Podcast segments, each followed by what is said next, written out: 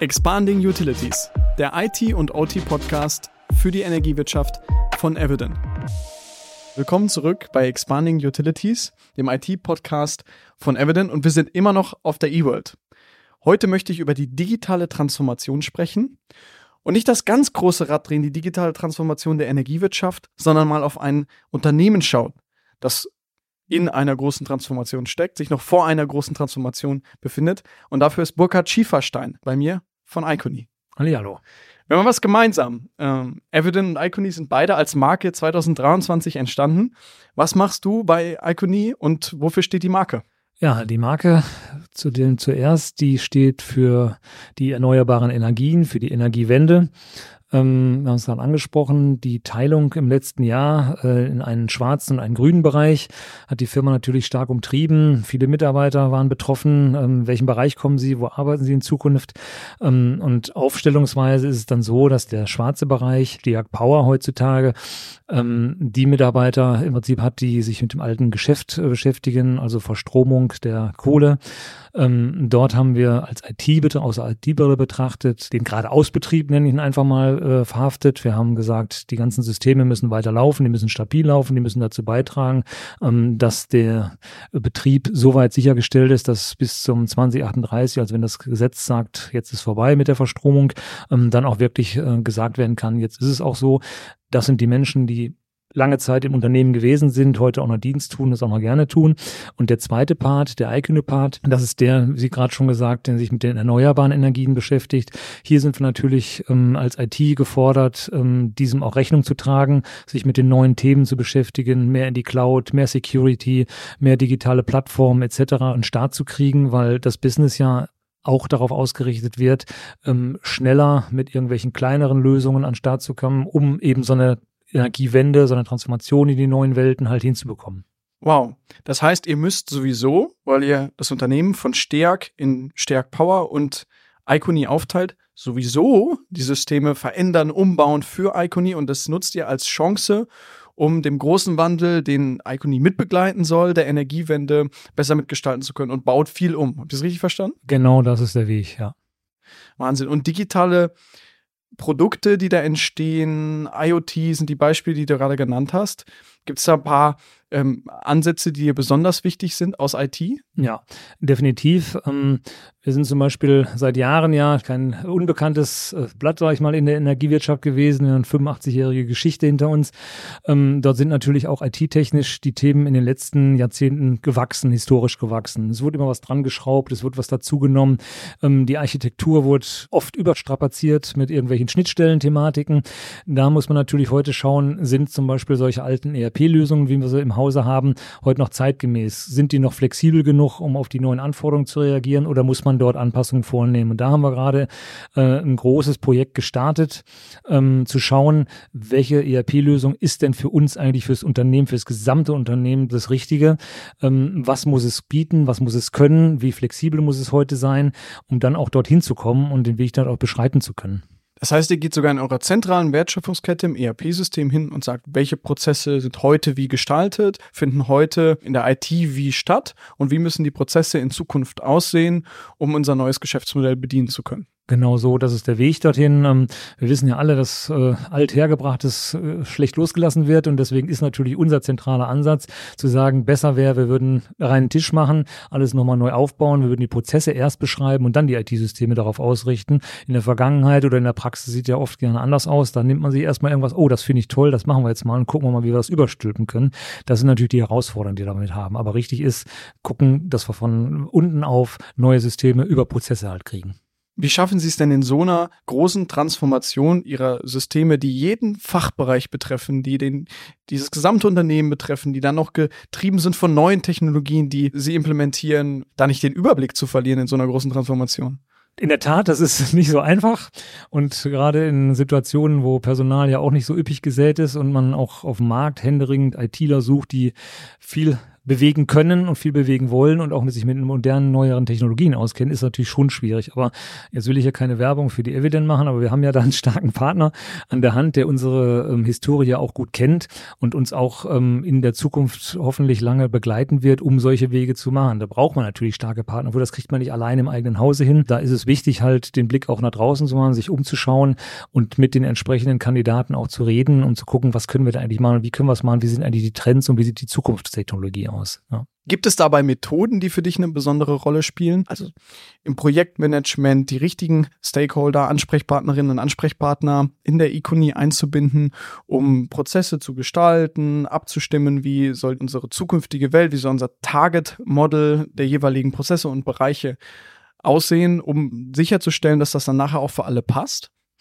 Also eine besondere Methodik nach Lehrbuch habe ich jetzt nicht und wir als IT-Management auch nicht unbedingt. Wir machen das meiner Meinung nach mit gesundem Menschenverstand. Der sollte zu allem dazugehören, ob man ein Projekt macht oder irgendwas anderes. Nein, wir leben natürlich auch davon, dass wir viel mit dem Business halt sprechen, dass wir in die Kommunikation gehen, ähm, dass wir deren ähm, Ausrichtungen verstehen, ähm, dass wir, wir haben auch eine eigene Strategietafel aufgebaut, ähm, dass wir die vorstellen, dass wir sagen, das wäre hier der Weg, in, in die Technologie zu schauen und das wäre der richtige Lösungsansatz, den wir verfolgen können, dann natürlich auch das Business an der Stelle abzuholen und zu sagen, und da brauchen wir euren Input, sonst kriegen wir das nicht zusammen hin.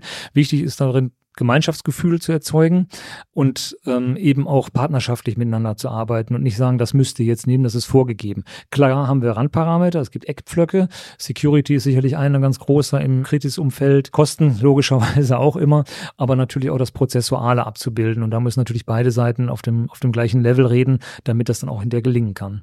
Security ist ein tolles Stichwort und kritische Infrastruktur. Das war bisher in sogar zwei Episoden unseres Podcasts zu OT Security und IT-OT Konvergenz ein sehr, sehr großes Thema. Und wir haben vor allen Dingen darüber gesprochen, was sind gesamtheitliche oder wie kommen wir zu gesamtheitlichen Sicherheitsstrategien und Konzepten, die unser Unternehmen absichern. Wird das bei euch auch so groß gedacht?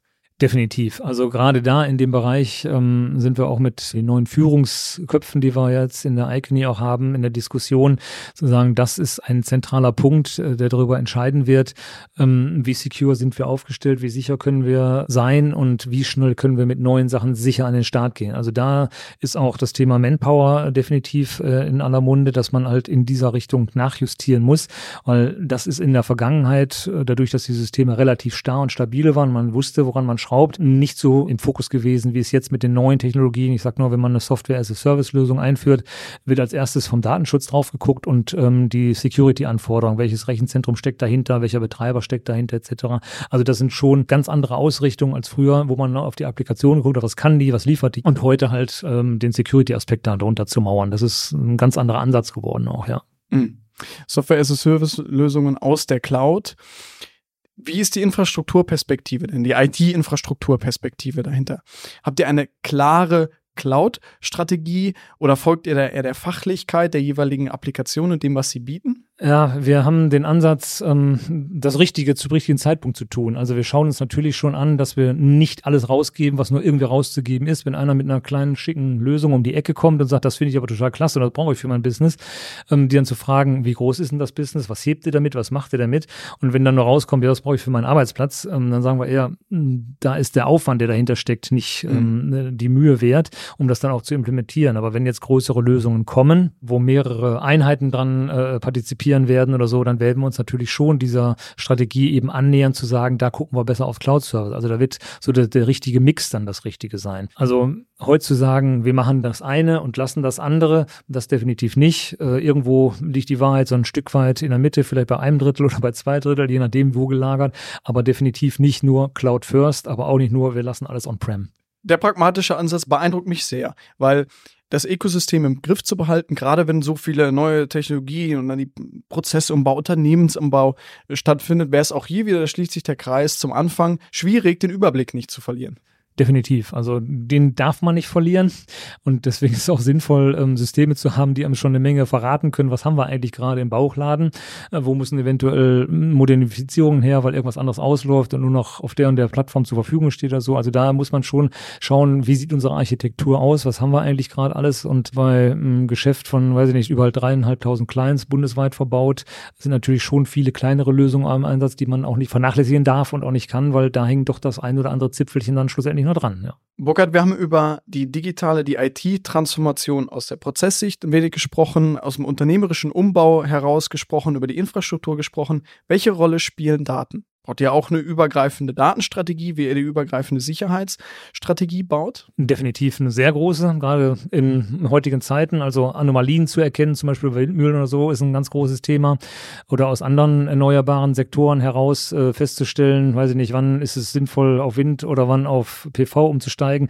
Also diese ganzen Thematiken, wann nutzt man was, äh, beruht auf Daten. Die Aussagen beruhten auf. Wir gehen mal auf die KI-Thematik hinaus, die ja auch mittlerweile, glaube ich, im bundesdeutschen Raum zumindest viel Anklang gefunden hat, ich würde mal sagen, so vermessen sein, weltweit äh, immer größeren Zuwachs bekommt. Natürlich sind die Daten, die da ausgewertet müssen, erstmal gesammelt werden müssen und dann ausgewertet müssen, ein, ein strategischer Punkt. Wir haben auch da als, als Icony auch einen, einen strategischen Pfad beschritten oder beschreiten ihn gerade, zu sagen, das ist erstmal unsere Masterplattform, worauf wir gehen, worauf wir bauen und das, was an Lösungen dann drauf gebaut wird, um die Daten zu sichten, zu dashboarden oder wie man das auch immer so schön nennen möchte. Das ist klar, ganz klar ein Fokus darauf und da braucht man auch in Zukunft mehr Analysten drauf als ähm, irgendwelche Techniker, die heute noch äh, Netzwerke zusammenbauen können oder so, ja. Mhm.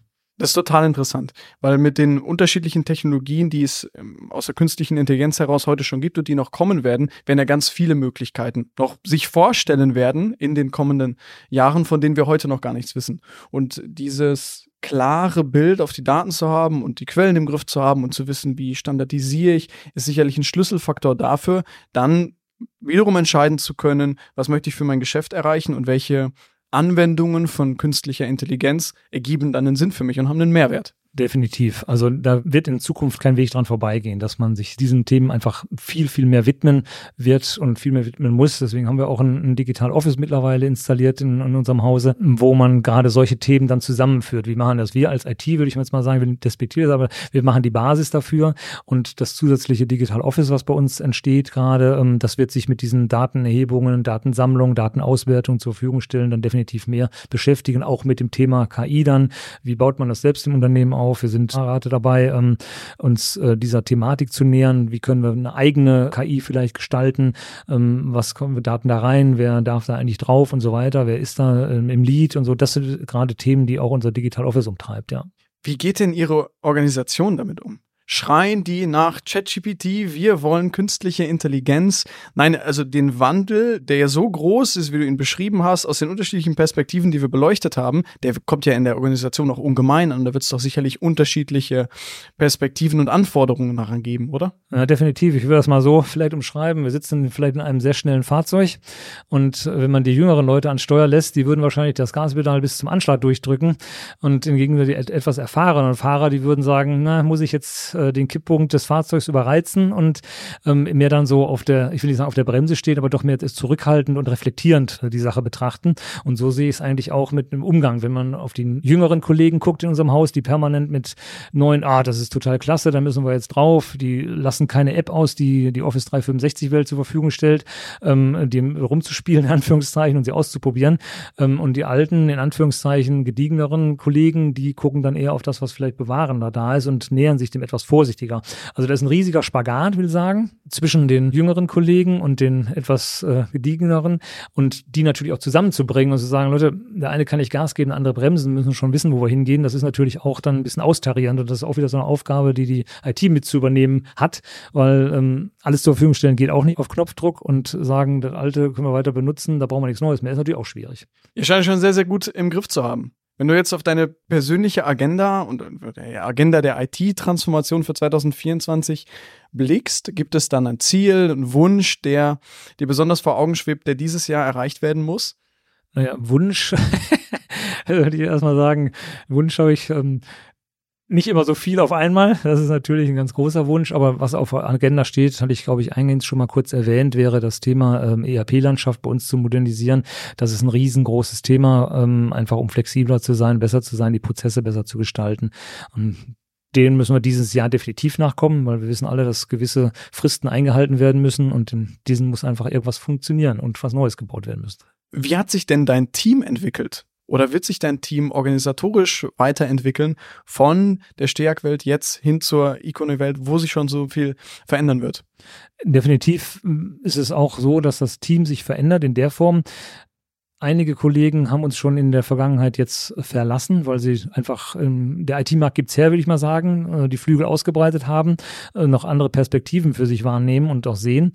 Da jetzt neue Kollegen drauf zu bekommen, die natürlich mit einem ganz anderen Mindset ins Unternehmen kommen, das ist schon spannend, die dann einzubauen, weil wir sind, ähm, wie gerade auch schon erwähnt, ein Team, wo ähm, schon eine gewisse Altersstruktur erreicht ist, wo man die auch schon drüber nachdenken können, was mache ich eigentlich nach der Berufswelt ähm, und die natürlich dann mit denen zusammenkriegen, die heute heute, ich will nicht sagen, frisch von der Hochschule kommen, aber vielleicht ihren ersten oder zweiten äh, Jobs äh, schon gemacht hat und schon Erfahrung gesammelt haben, dann zu uns kommen, die zu integrieren, zu mitzunehmen, den, die Historie mitzugeben, warum sind wir eigentlich so unterwegs, wie wir jetzt unterwegs sind.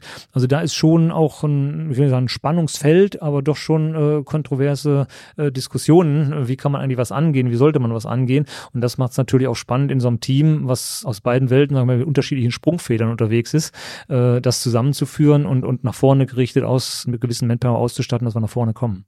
Eine sehr, sehr große Transformation.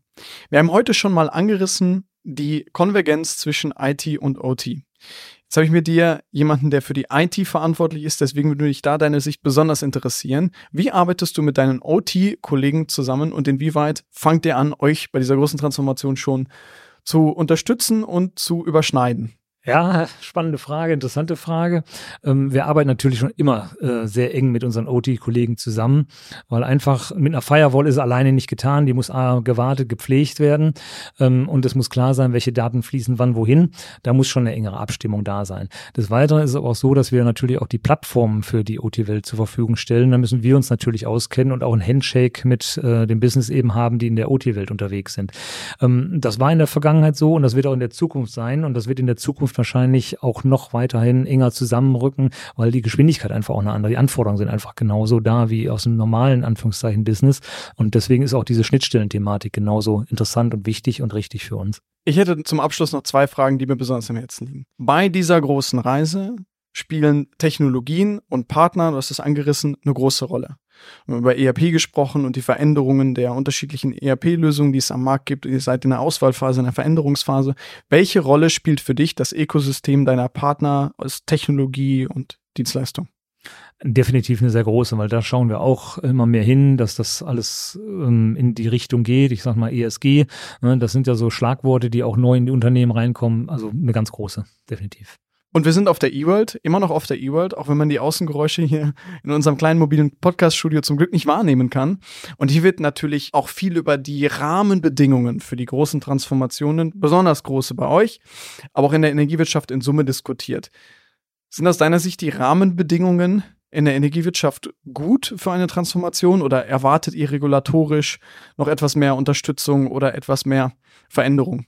Also Regulatorik ist ein ganz wichtiger Punkt. Ähm, da gibt es viele Sachen, die auf Regierungsebenen äh, noch zu diskutieren sind, ähm, wo die Parameter noch nicht so klar sind, dass man auch weiß, wo soll man sich als Unternehmen hin entwickeln, ähm, was darf man, was kann man, was soll man. Da bedürft es schon einer gewissen Geschwindigkeit auch Klarheit zu haben, was wird eigentlich in Zukunft von wem erwartet, in welcher Tiefe. Definitiv kommt da von außen sagen wir mal, bei uns im Unternehmen und jetzt auch auf meiner Ebene betrachtet, nicht so viel an, wie man sich vielleicht wünscht. Ich habe heute gesprochen mit Burkhard Schieferstein von Iconi, getrieben durch die Neuentstehung von Iconi am Markt und die große Transformation, die, wie du schön beschrieben hast, der grüne Teil von Steat, die Iconi jetzt gerade begeht. Wir haben viel gelernt über einheitliche Sicherheits- und Datenstrategien. Wir haben gesprochen über die Veränderungen im Unternehmen, die methodische Begleitung und die Begleitung der Organisation im Unternehmen. Wir haben gesprochen über die Infrastruktur und wie wir bei all dem und bei all dieser großen Transformation nicht den Überblick verlieren. Vielen lieben Dank fürs Vorbeischauen, vielen lieben Dank für den Besuch und vielen lieben Dank fürs Zuhören, liebe Zuhörerinnen und Zuhörer. Danke, Burkhard. Danke auch. Herzlichen Dank. Schönen Tag noch. Thank you.